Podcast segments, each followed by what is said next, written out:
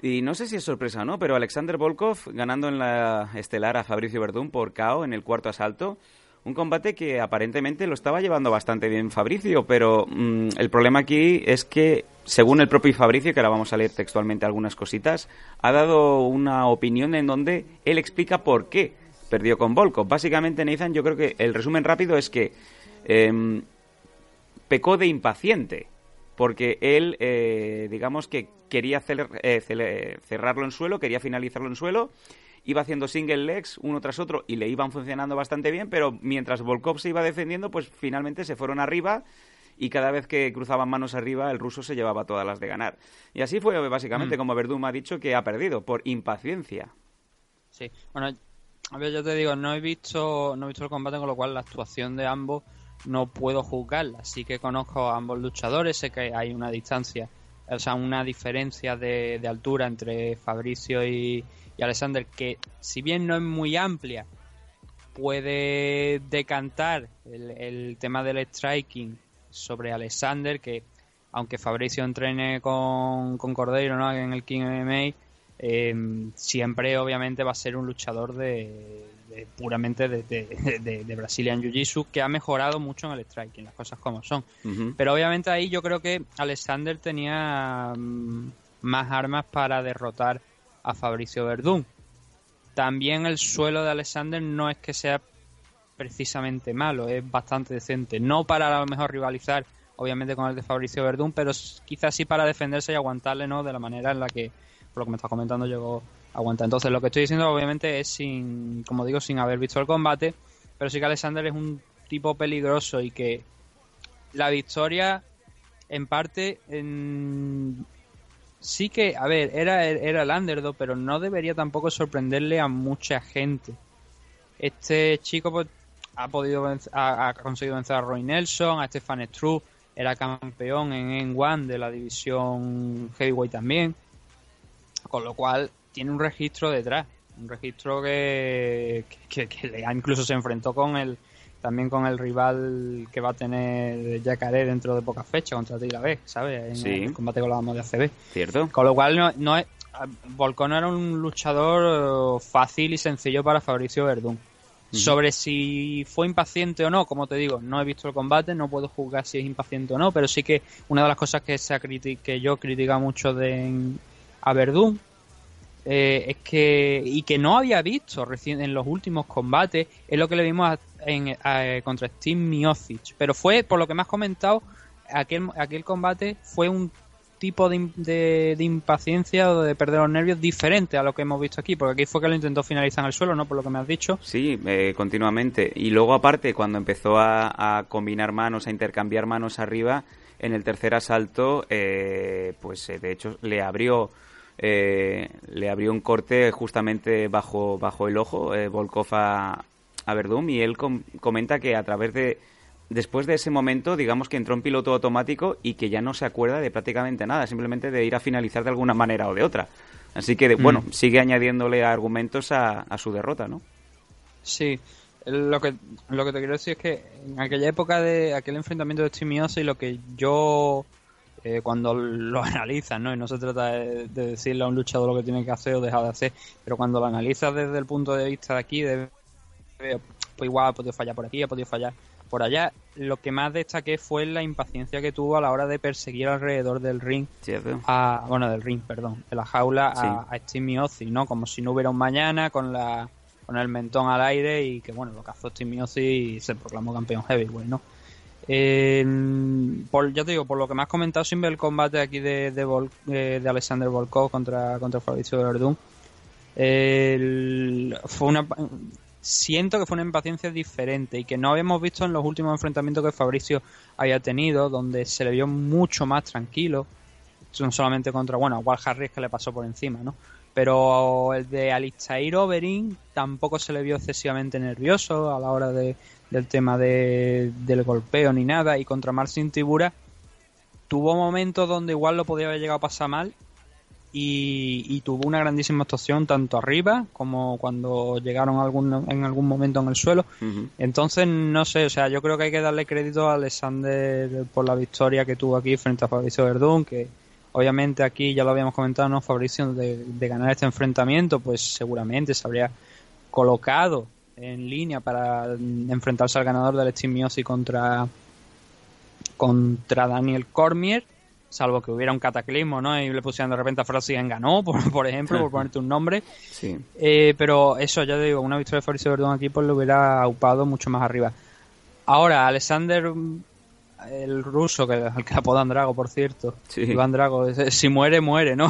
he dies, he dies no entendí la traducción, ¿no? Tu amigo está muerto, muerto. Y digo yo, no tiene nada que ver con la traducción en, inglés, no con la, versión original en inglés. Mi infancia a la mierda, es verdad. Sí, sí, bueno, tanto como que el actor de que ha sido Iván Drago todavía sigue por ahí pululando, ¿no? Estos hombres nunca se retiran. El tema es que Alexander Volkov con esta victoria pega un salto, yo creo que bastante importante. Pasa a ganar a, uno, a un ex campeón, pasa a ganar a un tipo que estaba, yo creo, en línea para ser el próximo contender pero no sé si tiene lo necesario para eh, ser el siguiente retador sin pasar a alguien, sin pasar por alguien antes. Eh, creo que un buen nombre para enfrentarle ahora a Alexander Volkov creo que sería Curtis Blade, que no sé ahora mismo voy a comprobar si tiene una próxima pelea. Curtis Blade estaba mm, mencionado para UFC 225 en Chicago. Mm, mm, mm, sí, es cierto, ¿verdad? Contra la lista de Aerobain. Es cierto, es cierto. Con lo cual, eh, pues creo que va a tener que esperarse seguramente al ganado de ese combate, Alexander Volkov. Eh, hay, a ver, hay nombres interesantes hay nombres interesantes aquí en, el ranking y también me quería meter antes de pasar ya de cerrar lo del tema de UFC porque aquí hemos hablado antes de la edad en el caso de, la división light heavyweight y aquí en el caso de la división heavyweight todavía peor, ¿no? Incluso en algunos puntos.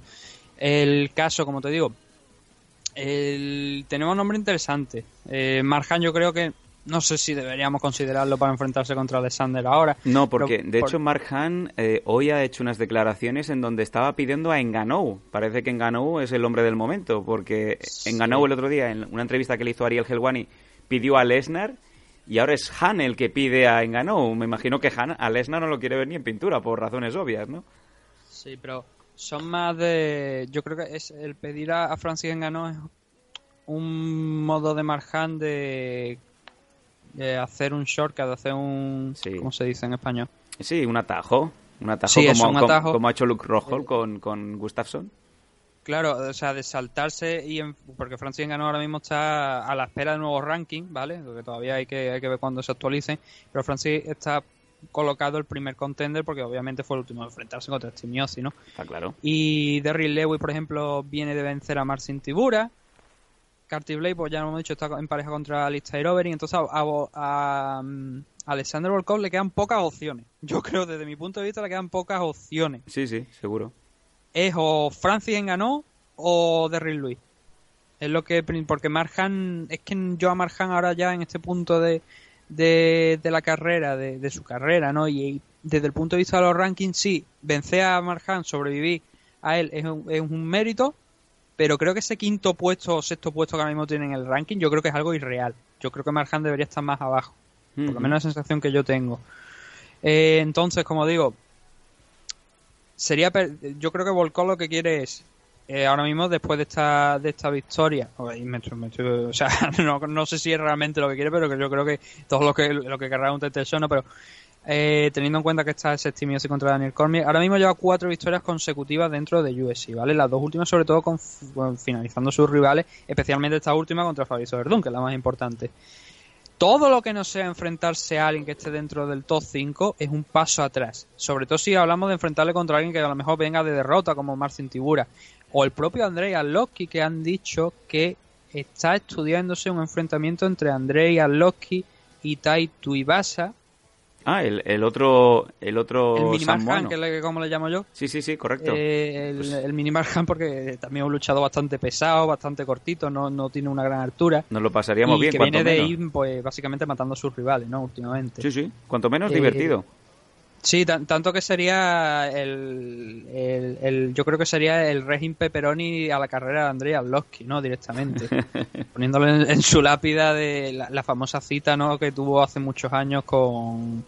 Ah, como, como si fuera Lioto Machida, ¿no? Digamos que estaría, estaría más muerto que si encontrara. Si fueras el hijo del alcalde de Gran Canaria y, y miraras que uno de los locutores está snifando cocaína, ¿no? Sí, sí, sí. Mm, el, hombre, a ver, yo creo que Taito Ibasa es un enfrentamiento muy malo para Andrea Loski. Sí. No es Stefan Struve precisamente y Taito Ibasa tiene mucha más potencia de caos y Andrea Loski, salvo que tenga otra actuación como la de Stefan Struve, sería peligroso, ¿no? Ese enfrentamiento muy, muy peligroso, pero a Taito Ibasa le venía muy bien para escalar y ese combate ahora vendría dentro de la parte final de lo que quería comentar de, del ranking aquí de Heavyweight. Sí, sí. Entonces, como te digo, Volcón necesita eso. Yo creo que los nombres más evidentes, teniendo en cuenta ese Carty Blade contra el Overing, está pactado, como tú bien has dicho, eh, para UFC 225, es ese Francis Enganó o Derrick Louis. A Francis Enganó le vendría muy bien Brock Lesnar, eh, desde el punto de vista de simplemente el dinero, de money. Grita esa noche no en la habitación ahí mientras tiras billetes con un aparato de estos de los que se han empezado a hacer hoy día, ¿no? Sí, yo. Eh, eso, eso, o sea, eso es una chorrada. No, pero yo. Falta de, eh, los tradicionales, los buenos, cogen el fajo de billetes y empiezan a echártelo en la cara, tío. Te lo, te lo puedo asegurar. Yo ya me he pedido una pistola de estas de lanzar dinero, tipo Supreme. Lo que pasa que aún no sé. Creo que te la voy a mandar a Málaga para cuando hagas los los especiales estos en Club de la Lucha para que la gente te alabe mientras tú vas tirando billetacos de 500, Nathan. Sí, normalmente decir las cosas como las piensas te trae problemas. Entonces, no sé yo si serían billetes lo que tiraría. Y es un Shark. El caso, como te digo, eso, ¿no? Que a Francis no le, venía, le vendría bien Bro respecto, de, eh, respecto al día de paga.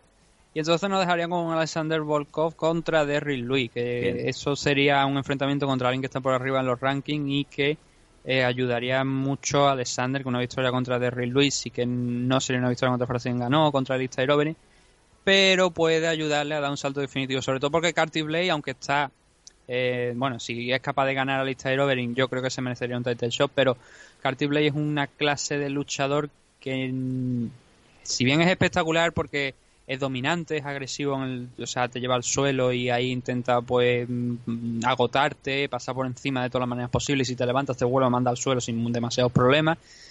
Pero es esa clase de luchador que no resulta tan atractivo a lo mejor como un striker, ¿no? Y viendo la actuación de Volkov contra Verdun, ahora mismo tendría pues ahí un punto superior, a lo mejor no un punto ganado de ese de, de ese mal entendimiento que creo yo que se hace de los rankings de porque un luchador finaliza más espectacular debería estar antes, ¿no? Que uno que sea que lleve a lo mejor más victoria. El punto final de lo que quería tratar aquí de, la división heavyweight. Vamos allá. Hemos hablado antes de la edad en la división light heavyweight, pero aquí es donde más se nota. O sea, aquí vemos a Overing, Fabricio Verdún que tiene 40, que este año creo que cumple los 41 ya. Francis Engano tiene 31, dentro de lo que cabe de los más jovencitos. Carty Blade tiene 27, Alexander Borkov tiene 29, creo que son. Marcy Tibura me parece que tiene 32, pero el resto estamos hablando de gente como Andrea Losky, que ya creo que son 38 años me parece.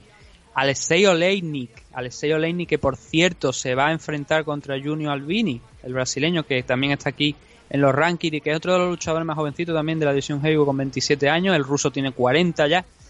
Hay una descompensación evidente, ¿no? Hasta, hasta ahora en las últimas fechas hemos estado viendo a gente de más de 35 años, casi todo, en la parte alta de los rankings.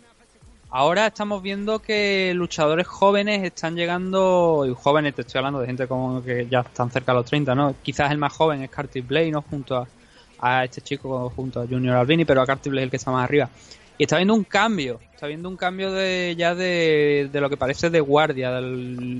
Creo que fuiste tú el que dijiste que los, los tenían una carrera más larga. Sí, cierto. Hay luchadores de 43 años que, que aún están destacando, fíjate. Toda la vieja guardia de, de Pride y de, y de los primeros años de, de UFC aún siguen ahí. Eh, Arlovsky sin ir más lejos, ¿no? O Hunt. Oberyn también se podría decir que lleva muchísimos años compitiendo. Verdun también, ¿no? Marjan, por supuesto, de la época de Pride. Hasta Lesnar lo podemos considerar un mm. veterano. Bueno, pero eh, el caso de Frog Lesnar, y lo ha llamado Frog el que quiera saber por qué lo llamo Frog, pues que busque Brock Lesnar contra Kurangel en Groenlemania y vea lo que hace, que por poco le partió el cuello. Que fue en Groenlemania, creo, no sé. Que le den por culo ahora a Brock Lesnar. Eh, aunque normalmente Brock Smash suele ser al revés, ¿no? Como dijo Joe Rogan.